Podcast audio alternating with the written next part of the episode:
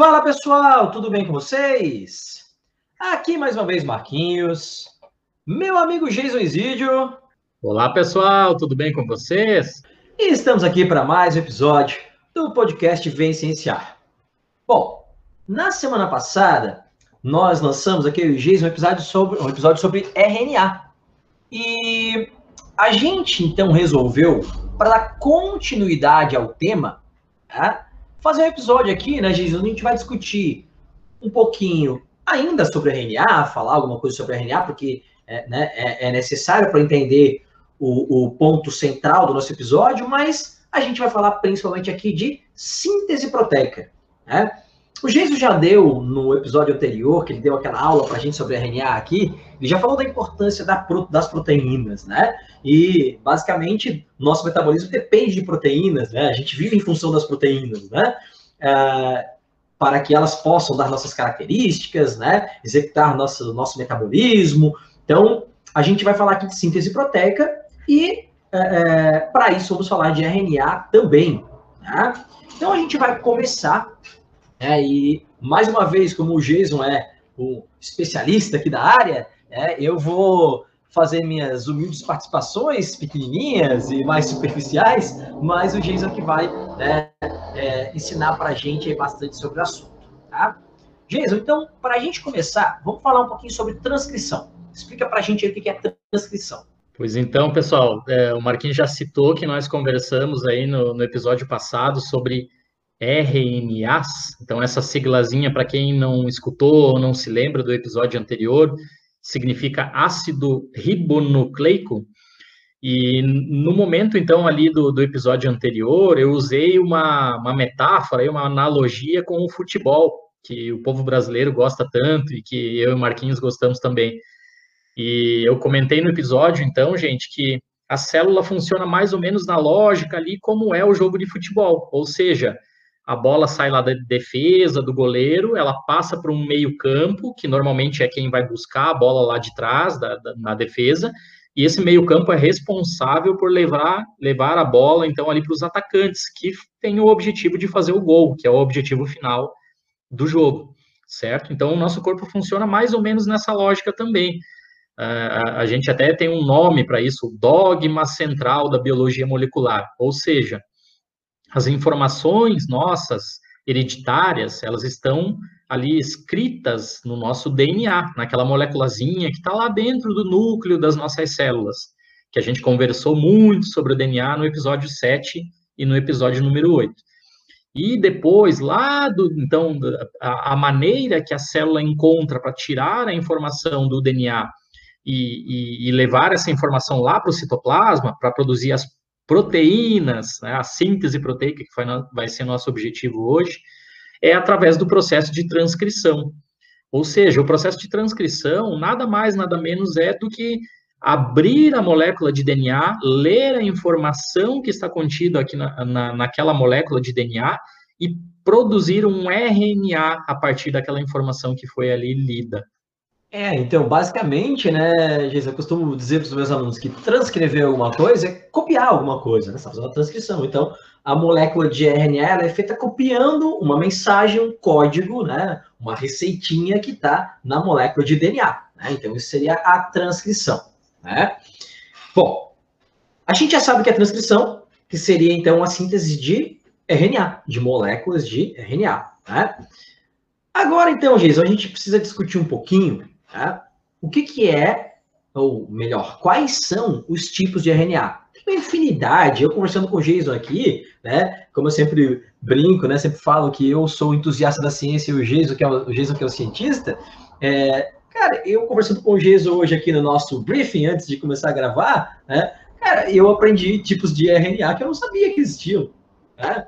Porque né, não lembrava, que às vezes até a gente talvez tenha visto isso na graduação, mas aí, né, a gente não trabalha com isso, sabe como é que é, né? As coisas vão, vão fugindo, você vai esquecendo. Né? Então, não lembrava, pelo menos. Mas a gente tem três tipos básicos de RNA, né, Jason? O RNA mensageiro, o RNA transportador e o RNA ribossômico ou ribossomal, tá? Então, eu vou fazer o seguinte, eu vou meter um pouquinho, eu vou falar do RNA mensageiro, se tu tiver qualquer contribuição aí, pode, por favor, né? É, interromper a qualquer momento, mas Vou falar do mensageiro e aí vou deixar até em casa falar do transportador e do ribossomal, tá? Então, o RNA mensageiro, ele é uma molécula extremamente instável, né? Se desfaz muito facilmente, né, Geiso? Quimicamente ele é muito frágil, né? O RNA, comparado ao DNA, por exemplo, né? Extremamente frágil. Eu nunca esqueço da professora Cecília, nossa professora de genética molecular, falando, brincando, né? Não olha muito atravessado por RNA, senão ele se desfaz, ela dizia. Então, é, o RNA é, mensageiro, ele é efetivamente o RNA que vai ter a sequência copiada do DNA. Eu tenho uma sequência de bases nitrogenadas, né, que formam os nucleotídeos lá, que são os componentes do DNA, e a função do RNA mensageiro é a seguinte: você tem um pedaço do DNA que é um gene, e esse gene é receita para uma proteína. Então, claro que a gente tem algumas exceções na brincadeira aí, Geisa, mas via de regra, simplificando, né? Cada gene determina uma proteína, receita para uma proteína. Então, o RNA mensageiro ele é fabricado quando você precisa fabricar uma proteína, para sintetizar uma proteína. Então, ele vai copiar uma sequência de DNA, um pedaço de DNA que é um gene. Ele copia a sequência de bases lá. Ou seja, a mensagem que a gente tem, que é uma sequência de bases nitrogenadas, A, T, G, C e tal, ela vai ser copiada para um RNA mensageiro. Por quê? O DNA tem a mensagem para síntese proteica. Para qual proteína vai ser fabricada? A mensagem é, na verdade, essa sequência de bases, né? Eu brinco que aqui a ordem dos tratores altera o viaduto, né? A ordem dos tratores altera, do, dos fatores altera o produto, né? A ordem das batatinhas altera a maionese. Porque, nesse ponto, a, a, a sequência de bases é importante. Se você mudar a posição de uma letrinha, você pode mudar né, qual proteína vai ser fabricada. E a gente vai ver no finalzinho desse episódio a implicância disso para a gente. Mas, é, o RNA mensageiro, então, por que, que ele é montado? O DNA tem a receita. Porém, o DNA não pode sair do núcleo. Ele tem que ficar bonitinho, quietinho lá no núcleo, até porque a gente precisa dele, né? né o nosso, né, nossa receitinha, comanda nossas células e tal. Então, não pode sair de lá. Ele manda um cara, um mensageiro, que é uma parada, uma molécula né, que copiou a mensagem do DNA e ela sim pode sair do núcleo para ir para o citoplasma da célula, que é efetivamente onde ocorre a síntese de proteína. Então, esse é o papel do RNA mensageiro, né, Jason? Ele é copiado, é montado a partir de uma cópia, vamos chamar assim, uma transcrição de um segmento de DNA, né, de um gene, e ele traz essa mensagem do núcleo, já que o DNA não pode ser do núcleo, para o citoplasma, para lá, então, ele comandar a síntese proteica. O RNA mensageiro, né? Todo, toda a maquinaria de síntese proteica, e o Geis vai falar aqui dos outros dois RNAs que participam, e vai falar na sequência de uma organela que participa disso aqui também, eles trabalham em função da mensagem que está no RNA mensageiro, mensagem essa que foi copiada do DNA. Como é que, o que você achou aí da explicação, Geis? Expliquei certinho? Sensacional, muito legal é, é, essa, essa maneira que você consegue ter essa linguagem mais, mais popular, assim, para explicar algo que aparentemente é tão complexo. E adorei que tu falou também sobre genes. Já dá para deixar um conceito aqui para o pessoal. É, gente, então genes nada mais, nada menos são do que regiões do DNA a partir do qual a, ali vai ocorrer um processo de transcrição. Ou seja, bem como o Marquinhos falou, a maioria dos genes que nós temos na, na, na nossa espécie humana, eles são transcritos para RNAs mensageiros, que aí vão sair do núcleo e vão levar, levar essa informação, essa mensagem lá para o ribossomo para fazer as nossas proteínas. Muito legal, Marquinhos. É, eu, eu, queria comentar só, gente, que é um, é um desafio explicar isso sem o recurso visual, né? Que a gente está é. muito acostumado, professor anota no quadro, escreve aqui, usa animação hoje em dia, nas aulas online aqui, né, tal, mas é, é, explicar isso usando só as palavras é bem mais difícil, mas a gente vai tentando aqui, vamos lá. E aí, Jason, e os outros RNAs, fala aí. É, então vamos seguir aqui falando agora do RNA transportador, gente. Então, vejam, é uma segunda categoria, é um RNA diferente, mas o RNA transportador, que eu vou falar agora, como o próximo, que será o RNA ribossomal, e o anterior, que o Marquinhos falou, que era o RNA mensageiro, esses três tipos de RNAs, tá, são, estão dentro da grande categoria RNA. Então, é todo mundo RNA aqui, por enquanto, nesse episódio, certo?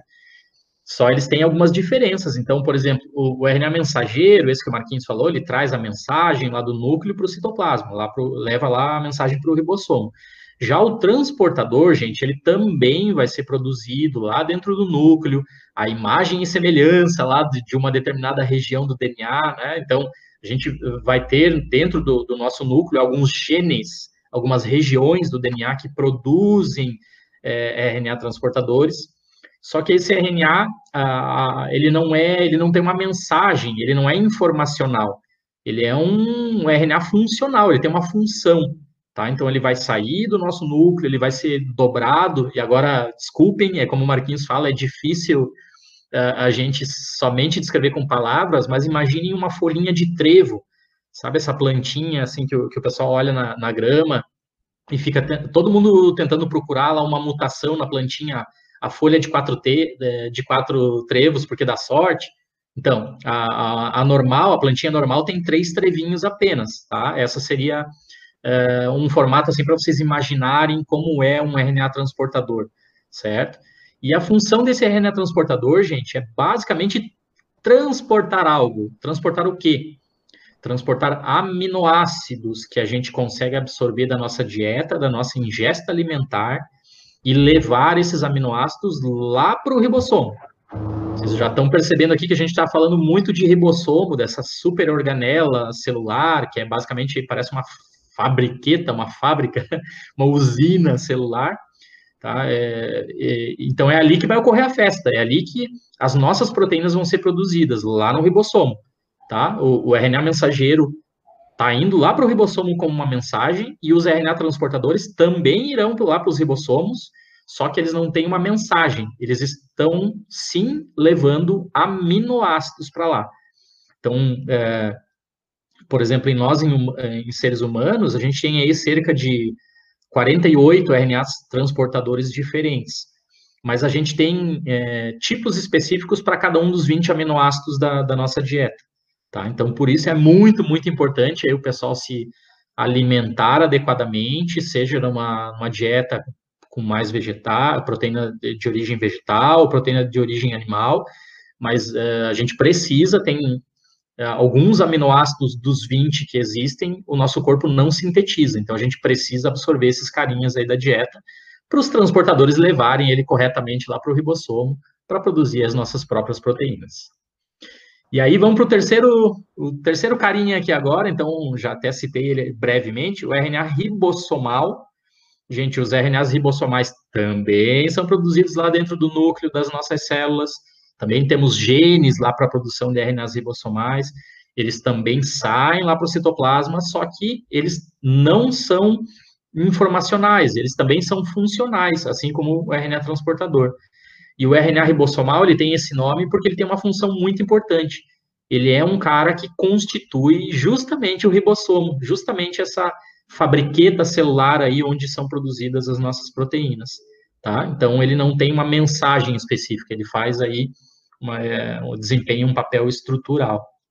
E, gente, para é, vocês que, que nos ouvem e, e, que são bastante curiosos, deixam perguntas para a gente aí nas redes sociais, eu, o Marquinhos citou que, que, que os RNAs são realmente fantásticos e existem diversos outros tipos de RNAs, e, e, isso é verdade, gente. É, é, um, é um mundo bastante sensacional. Os pesquisadores específicos dessa dessa área da, da ciência é, descobrem tipos de RNAs diferentes é, muito frequentemente. Então, vamos lá, a gente pode citar aqui os, os mais comuns, além do RNA mensageiro, do RNA transportador, do RNA ribossomal, a gente tem é, é, small nuclear RNAs, small nucleolar RNAs, RNA de pile, RNA de Carral, RNA de interferência, microRNA e tantos outros ainda que não, não são codificantes, que o pessoal nem agrupou eles ainda em, em determinadas categorias.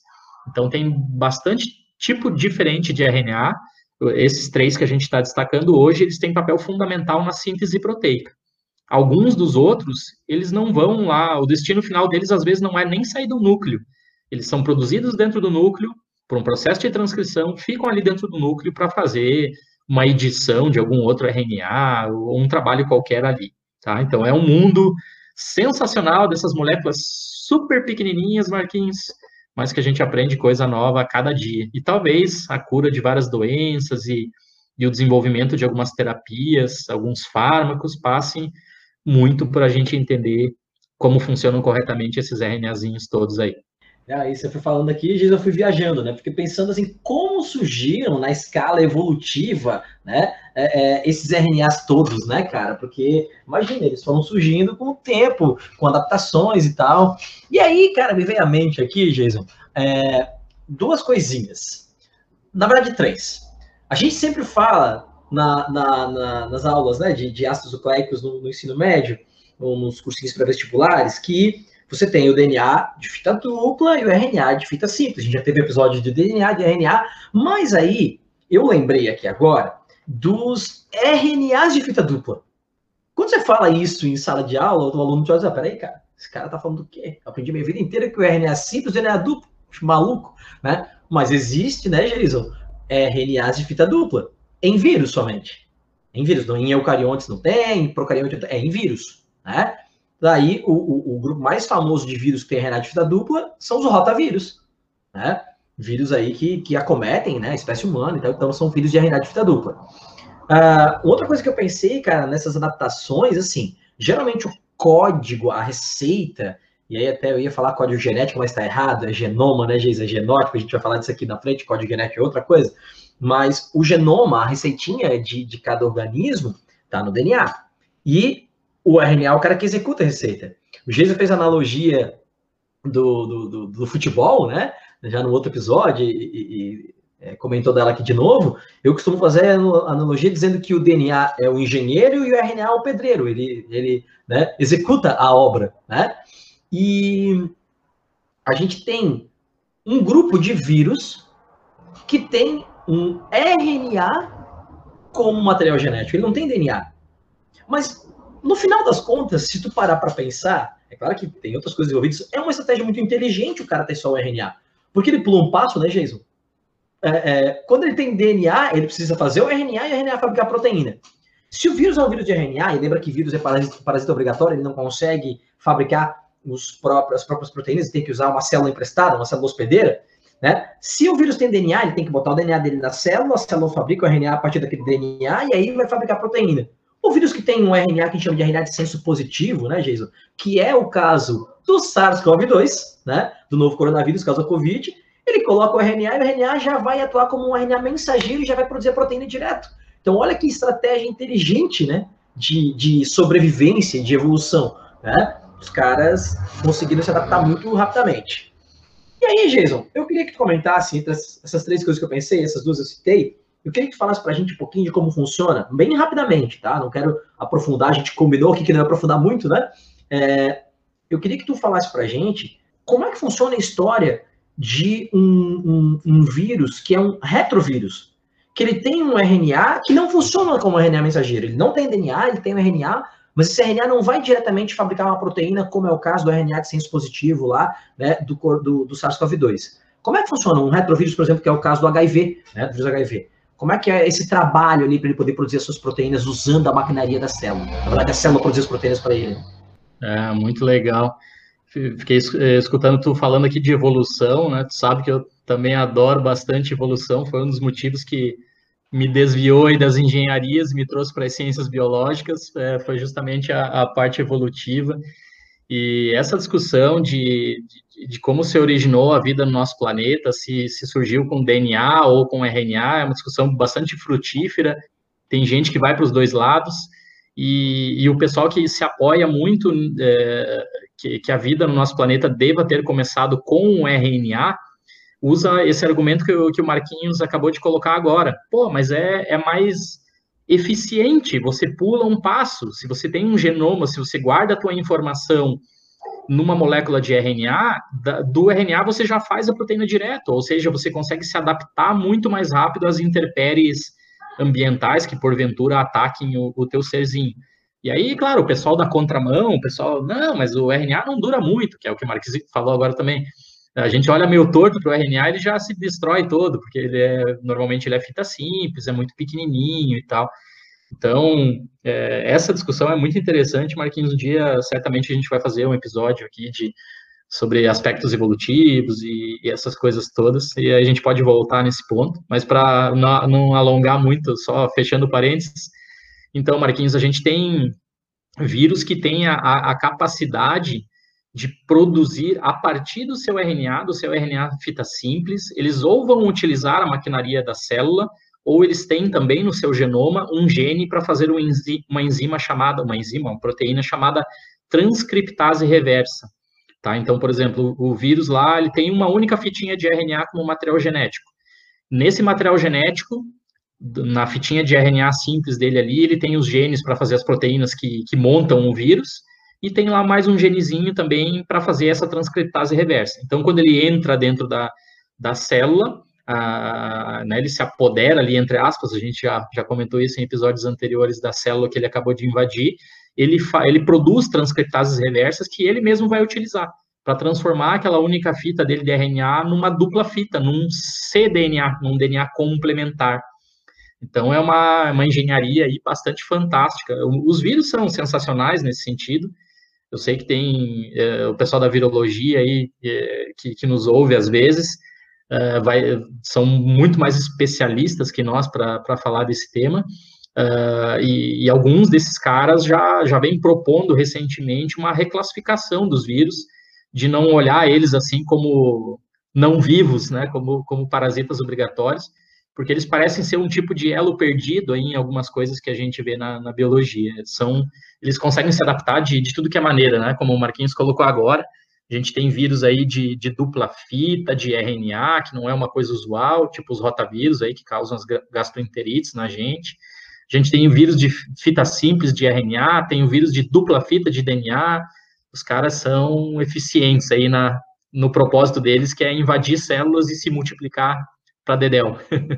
Não, é, Jesus. E outra coisa que a gente pode citar, é, só puxando um parênteses aqui sobre os vírus aí de RNA, é a, a, a, sua suscetibilidade à mutação, né? Você já comentou isso em outros momentos aqui, que eles mutam muito rapidamente, né?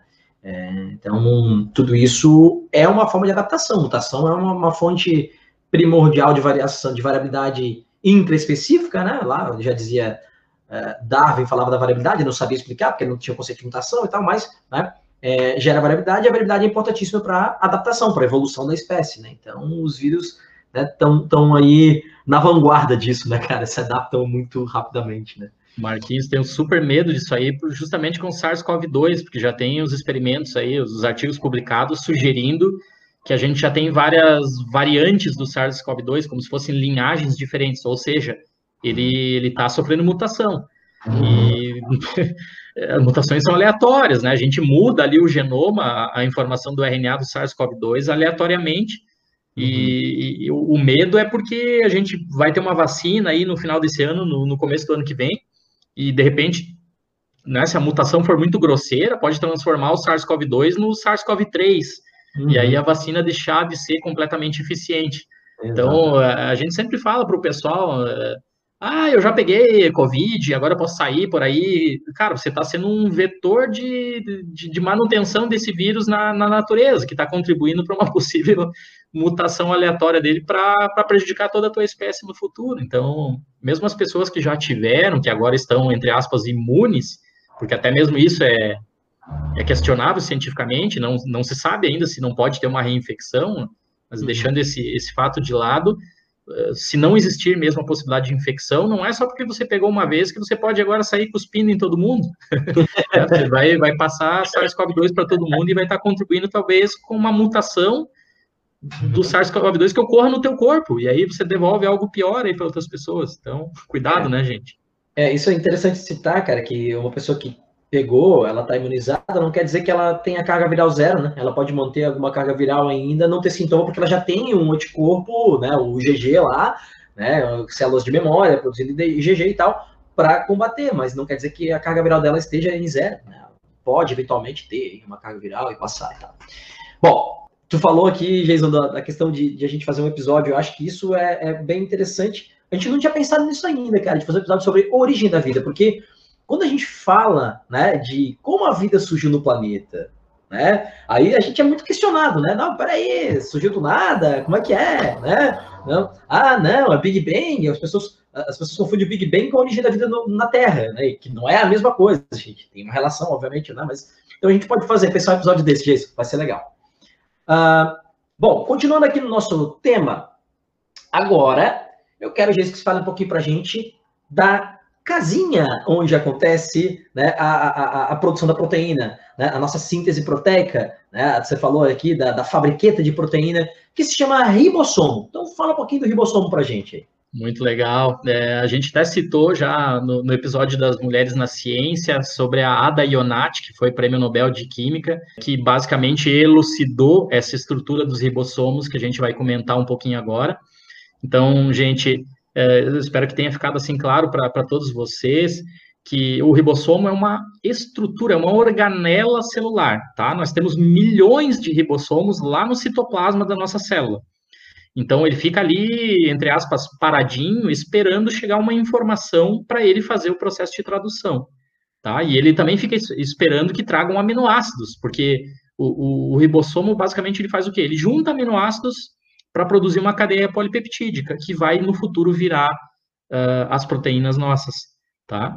Então, a Dayonati mostrou lá muito elegantemente que os ribossomos têm uma subunidade grande, uma subunidade pequena, que os ribossomos nossos são muito parecidos ali em, eh, em termos estruturais com todos os ribossomos das outras espécies, até em relação às bactérias, a gente não tem tanta diferença assim em termos de ribossomos, o que, segundo os princípios da evolução, é, é algo meio natural, sempre que ao longo do processo evolutivo é, algo dá muito certo, ele, é, ele tem a tendência a ser conservado. Então, os ribossomos foram aí uma, uma organela que deram muito certo, que são muito eficientes em fazer esse processo de, de junção dos diferentes aminoácidos produzindo as nossas proteínas, por isso eles são muito parecidos aí em nós e em todas as outras espécies, inclusive as bactérias que, estão aí bem distante de, de nós todos. Né? Então, Jason, é, essa história de ribossomos diferentes, né, em, em eucariontes e procariontes, é, nas aulas de ensino médio é uma parada bem difícil de explicar, é, e é uma coisa interessante porque a gente fala né, do, das duas unidades do ribossomo, a maior e a menor, né? Elas têm dois pedacinhos que se encaixam, né? Aí a gente fala daquela história de ser 80S, 70S, cada unidade é 30S, 50S, e aí tu faz a soma lá, por exemplo, né, do ribossomo de, de um eucarionte. Ah, é 40S é a unidade menor e 60S é maior. Aí soma as duas dá 80S. Pô, esse professor não sabe matemática, né? Somou 40 com 60 e deu 80. Aí, né? Mas não é o tamanho básico, é o tal do coeficiente de sedimentação, né? Que você coloca lá centrífuga e tal. Então é o, o, a velocidade de sedimentação. Então a soma não é uma soma simples, assim, né? Mas só para para mostrar que a diferença é muito pequena, né? Realmente, né? Até, até nessa questão do coeficiente de sedimentação, é muito pequenininho. Bom, é. E aí, Marquinhos, acho que, como assim como tu falou de é, é a dificuldade nossa nesse episódio aqui de não ter um quadro, coisa assim, de repente a gente pode gravar um, um videozinho, depois postar no, no YouTube para a galera, mostrando como especificamente ocorre o processo de síntese. Mas, gente, vou, vou falar aqui de uma maneira, tentar fazer com que vocês imaginem somente com escutando a gente. É, porque, é, como eu estava comentando anteriormente, o ribossomo é, ele fica meio estático ali no, no, citoplasma, ele recebe um RNA mensageiro que veio lá de dentro do núcleo com uma informação de um gene, e ele vai receber RNAs transportadores com aminoácidos. Mas então, as pessoas que estão nos ouvindo assim ficam imaginando, tá, o ribossomo fica ali parado e ele vai ter uma informação para ler e vai receber aminoácido, ele vai juntar os aminoácidos aleatoriamente. Não, é aí que está a grande chave talvez um dos maiores segredos da, da genética molecular, da biologia molecular. Gente, as nossas proteínas, elas são montadas com uma ordem determinada de aminoácidos. Tá? Vou, vou falar o nome de alguns aminoácidos aqui. Então, triptofano, lisina, arginina, tá? São três nomes aí de três aminoácidos diferentes.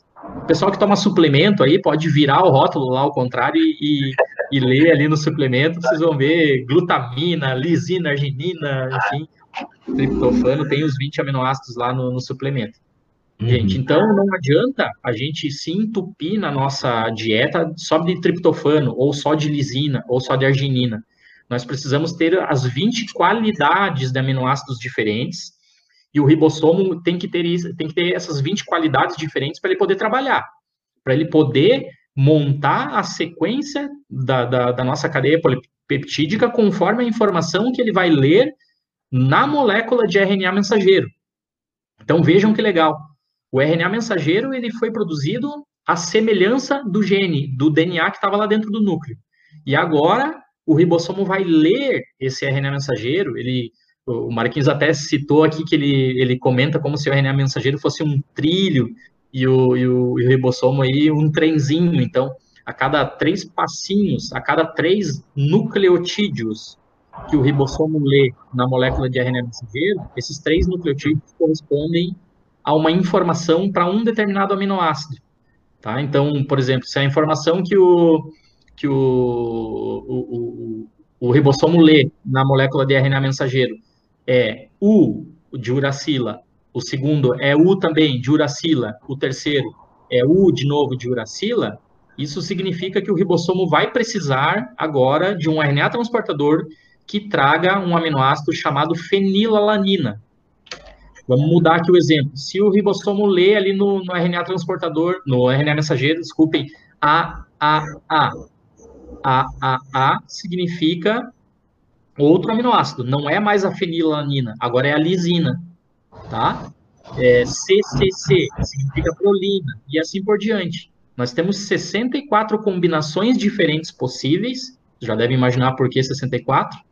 Tem quatro combinações diferentes, A, U, C ou G na primeira uh, posição, A, U, C ou G na segunda posição, A, U, C ou G na terceira posição. Então, 4 vezes 4 vezes 4, 64. Ah, a Análise seja, combinatória, né, Jesus? aí, o Lúcio, do Matemática Sem Problemas, aí, ó, amigão meu. É isso aí, ó. Eu assisti hoje uma aula sobre análise combinatória do Lúcio. Sensacional.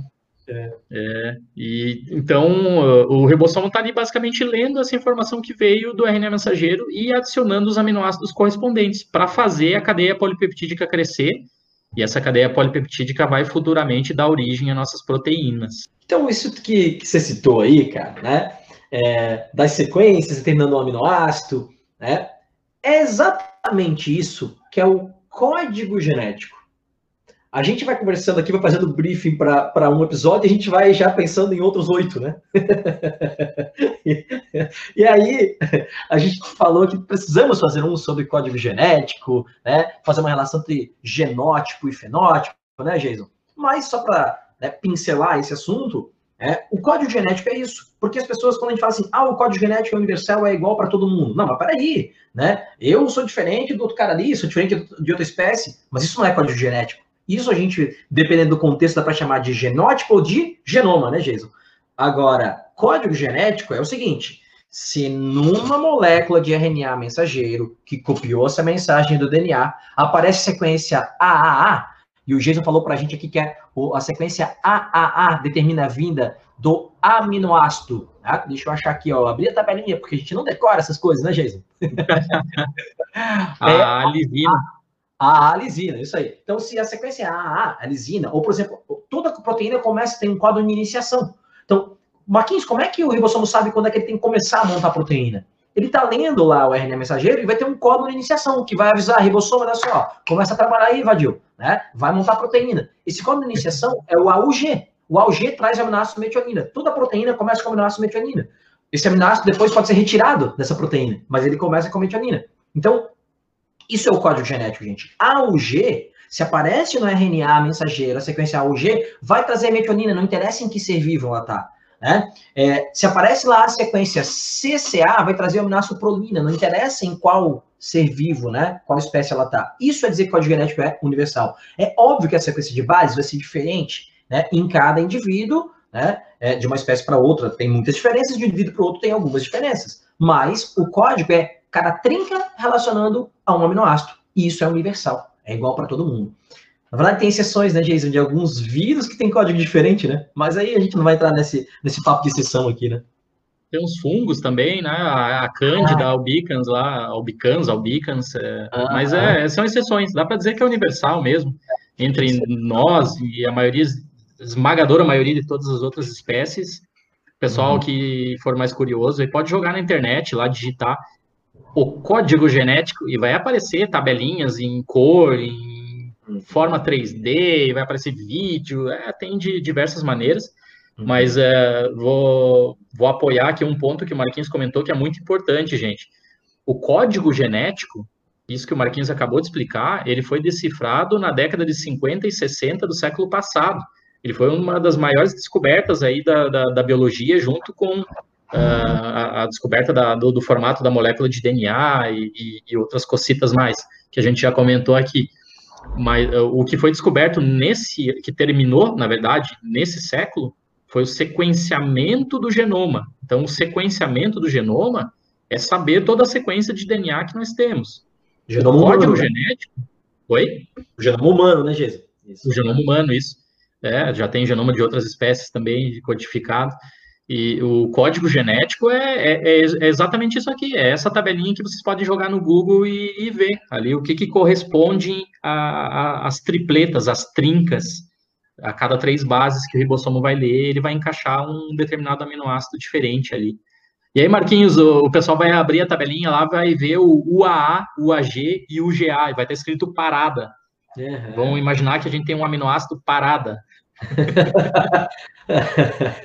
O aminoácido chama parada. Não, não. Bom, altas paradas. Altas paradas. Não, então, esse, esse, esses códons de parada, que são três, né? Existe um códon de iniciação, que sempre é né, o códon AUG, do RNA mensageiro, e são três códons de parada, que são as sequências UAA, UAG e UGA. Esses são os stop códons, códons de parada, né? Que, que eles vão fazer? Eles vão desmontar a maquinaria, eles vão avisar o ribossomo que, olha só, tá pronta a proteína, cara. Acabou, querido, né? Diria o manezinho aqui. Tá estolo, né? Então, a proteína acabou, tá prontinha. O ribossomo pode ser desmontado ali, toda né, a maquinaria de síntese proteica, porque tá legal, é, esses são essas, né, esses aminoácidos que precisavam dessa proteína. Então, esses códons de parada indicam a maquinaria da célula, o ribossomo principalmente, que a proteína está pronta. Então, vai avisar que não precisa mais trazer aminoácidos. Então, esses são os códons de parados, stop códons. Tá? É, uma outra coisa, Jason, estava comentando aqui com o Jason, galera, de como os vestibulares, né? Eu tenho essa, essa vivência de, de vestibulares aí, né, como professor de pré-vestibular, há 19 anos. É, como os vestibulares a cada ano têm ficado um pouco mais detalhados e aprofundados na parte de biologia. E algumas coisas não eram cobradas é, é, e que são muito simples, né? Mas que são novidades, tá? Por exemplo, Jason, antes a gente falava assim, ah, é, um, um gene tem 100 códons, então a proteína que ele determina, né, que ele codifica, vai ter 100 aminoácidos, é um códon para cada aminoácido. Só que hoje em dia, o que, que acontece? Já tem que estar tá mais ligado, porque tem que condicionar o códon de parada. Então, o códon de iniciação, ele traz o aminoácido, que pode ser retirado depois, mas ele traz. Porém, né, o código de terminação não traz aminoácido. Então, você vai ter num gene, se ele tem 100 códons, a proteína que ele codifica vai ter 99 aminoácidos. Se ele tem mil códons, né, o gene, a proteína que ele codifica vai ter 999 aminoácidos. Legal. É, essas é, são as, as, evoluções aqui do processo seletivo, né, dos vestibulares e tal. Bom, Jason, a gente falou de produção de proteína. Eu acho que a gente pode fazer um episódio mais para frente para falar de código genético, de genoma, de né, genótipo, fenótipo. Mas eu queria só que a gente terminasse esse, esse nosso papo de hoje falando rapidamente sobre expressão gênica. Né? O que, que é a expressão do gene? Por que, que é diferente? Fala um pouquinho para a gente sobre isso, Jason. Ah, então chegamos agora na hora do, do gol, na analogia aí do futebol.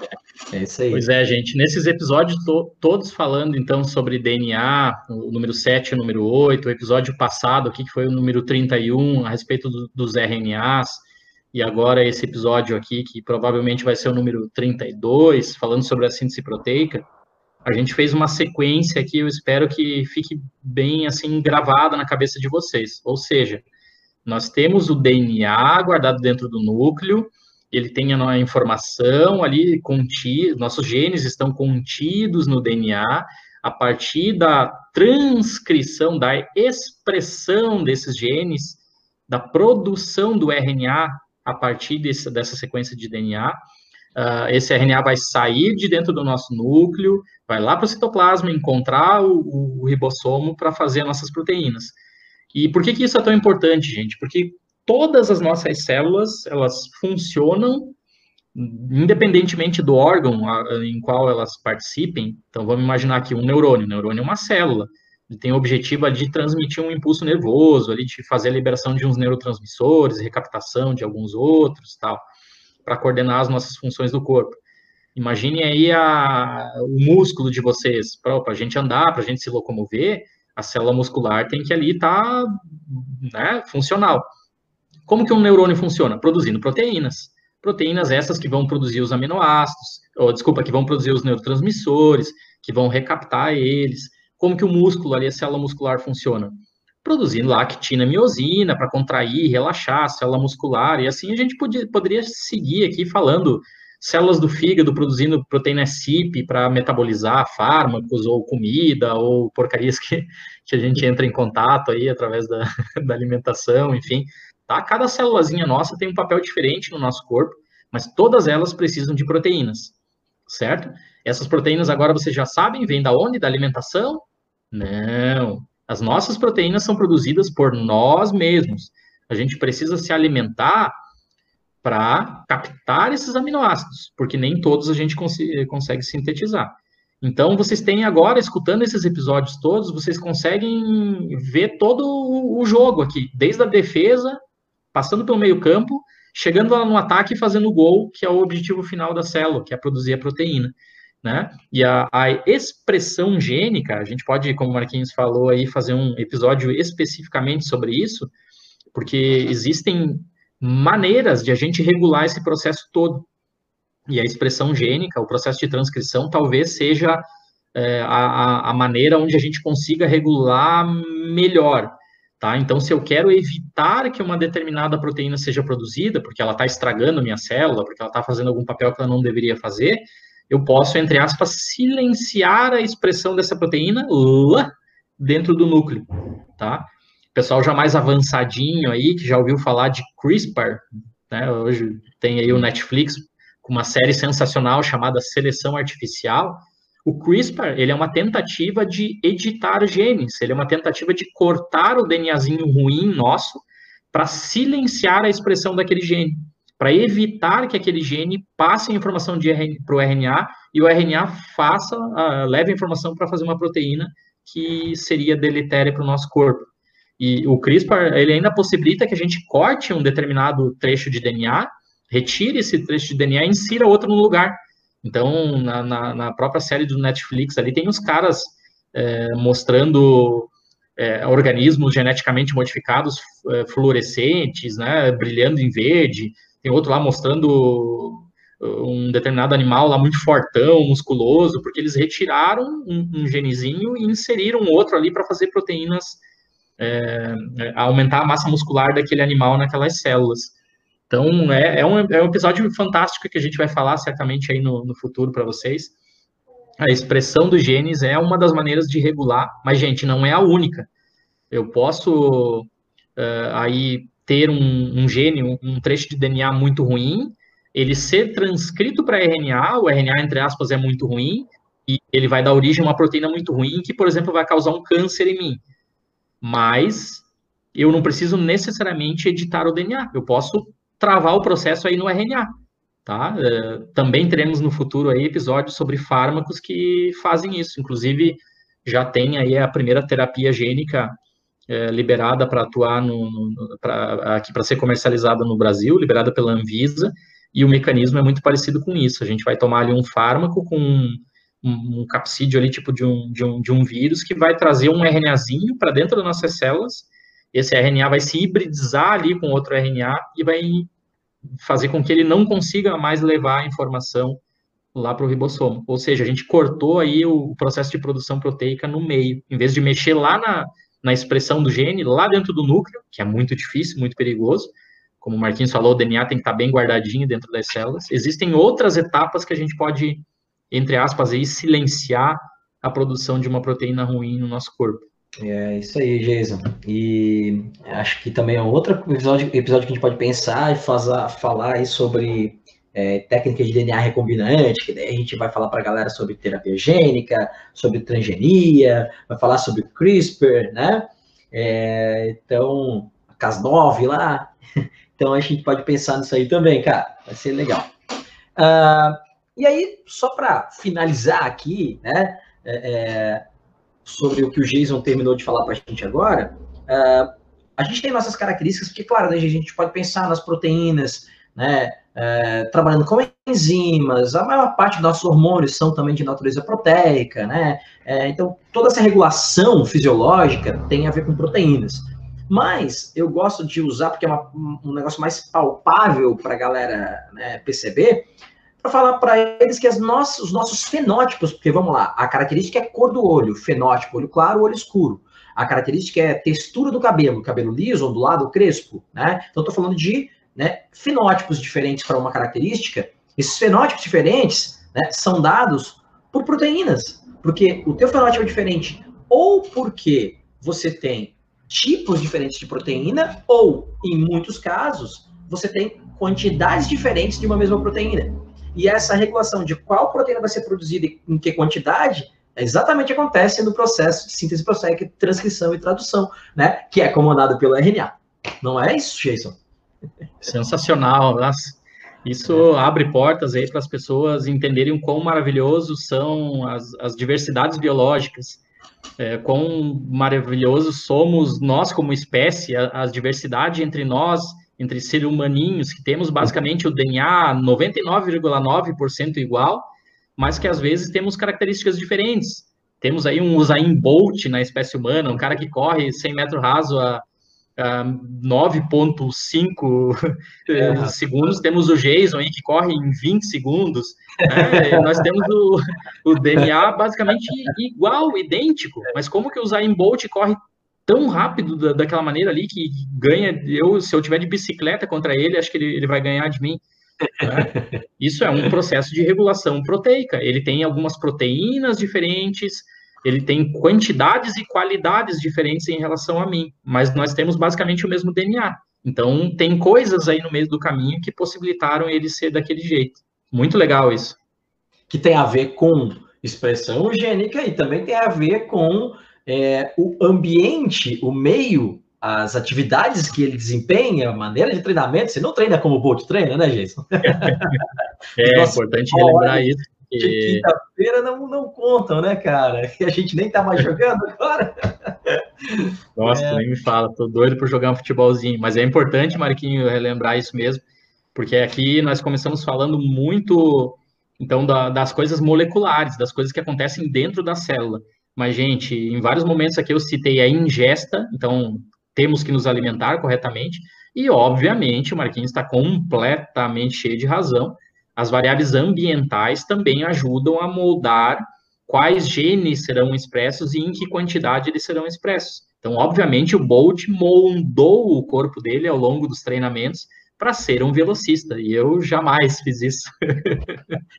ah, que isso, eu joguei futebol contigo quantas vezes aí? Sei, é, como é que é? 100 metros em 25 segundos e impulsão de uma gilete deitada, né? Maldade. Bom, Jason, é, cara, mas é interessante. Outro episódio que pode sair também, de a gente falar, porque como professor, e você deve encarar isso também na, na, na graduação, acho que na graduação menos, mas no ensino médio a gente pensa. É, é, a, gente tende a ter um pensamento muito cartesiano muitas vezes, né? Principalmente na questão da biologia, de assim, não, peraí, isso aqui é genética, isso aqui é ambiente. Então as pessoas costumam achar, por exemplo, que características físicas são só genéticas, são só de cunho genético, não tem influência ambiental tua cor do olho, cor do cabelo, tua altura, teu formato da orelha e tal. E características comportamentais são só ambientais. Ah, ele é assim porque a criação dele foi assim, porque o meio que ele vive é assim. Quando, na verdade, salvo algumas exceções, né, Jason? Tudo é uma mistura das paradas, né? Claro que tem características ambientais, né, características comportamentais, perdão, o ambiente ter uma influência maior, características físicas, dependendo da característica, tem uma influência menor, mas é, é, salvo raríssimas exceções, as coisas não costumam ser só genética ou só ambiente, e sim, né, um, uma combinação das duas coisas, né, cara? E isso é o mais legal, isso que gera essa variabilidade toda, e por isso que a genética é tão legal e que a gente gosta tanto, né? Mais alguma coisa que você queira falar nesse episódio? Por hoje vamos finalizando por aqui, né? Cara, muito legal o papo, né? A gente tá aí com alguma dificuldade é, para se encontrar. O tempo está curto, né, Jason? Estamos com atividades aí a toda, mas religiosamente estamos aqui soltando sempre um episódiozinho por semana, sempre estudando um pouquinho para falar para vocês aí sobre alguns assuntos que podem ser relevantes e que né, sejam de interesse. A gente tem alguns é, pedidos de, de episódios que já estão aí na fila, a gente só precisa de mais tempo para estudar o assunto e talvez trazer um convidado para falar, né? A gente tem que fazer um sobre as queimadas, Jason, foi pedido, um sobre abelhas. Temos que fazer um sobre bioinformática. Para isso, a gente precisa do nosso amigo Glauber Wagner. Glauber, deixa de ser preguiçoso, vem ajudar a gente. Né? Glauber também está tarefado para caramba aí, coordenando a pós-graduação da UFSC aí na Biotech, né? Mas então, a gente tem alguns episódios encaminhados aí. É, acompanhe a gente, pessoal, que a gente vai trazer é, nos próximos episódios aí ainda informações e papos é, é, relevantes que podem ajudar vocês a entender um pouquinho mais aí de biologia, tá bom? Jason, pode se despedir da galera então para a gente poder terminar? Opa, com certeza. Deixar o meu grande abraço aí para todos. Continue se cuidando. Espero que esteja todo mundo aí com saúde.